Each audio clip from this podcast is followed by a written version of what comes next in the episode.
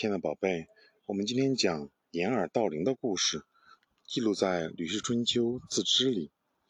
从前有一个很笨的人，看到别人家大门上挂着一个很好的铃铛，很羡慕，就想把它偷走。他知道铃铛一碰就会发出响声，那样肯定会被人发觉的。这可怎么办呢？他思前想后，也找不到一个好办法，心里很着急。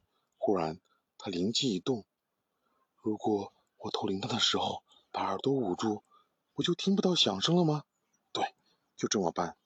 他自以为想到一个好办法，决定立刻就去偷铃铛。那个人先把自己的耳朵堵得严严实实的，然后走到人家门前，伸手去摘铃铛。他发现自己果然听不到什么声音，便更加放心大胆。结果还没等他摘下铃铛，就被人抓住了。这个人实在太笨了，他只是捂住了自己的耳朵，怎么能阻止别人听到铃铛发出的声音呢？通过这个故事，我们明白什么道理呢？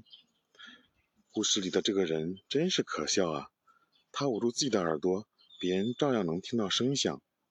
我们千万不能学这个人，耍弄这种自欺欺人的小把戏，最后呢，只会成为别人口里的笑料。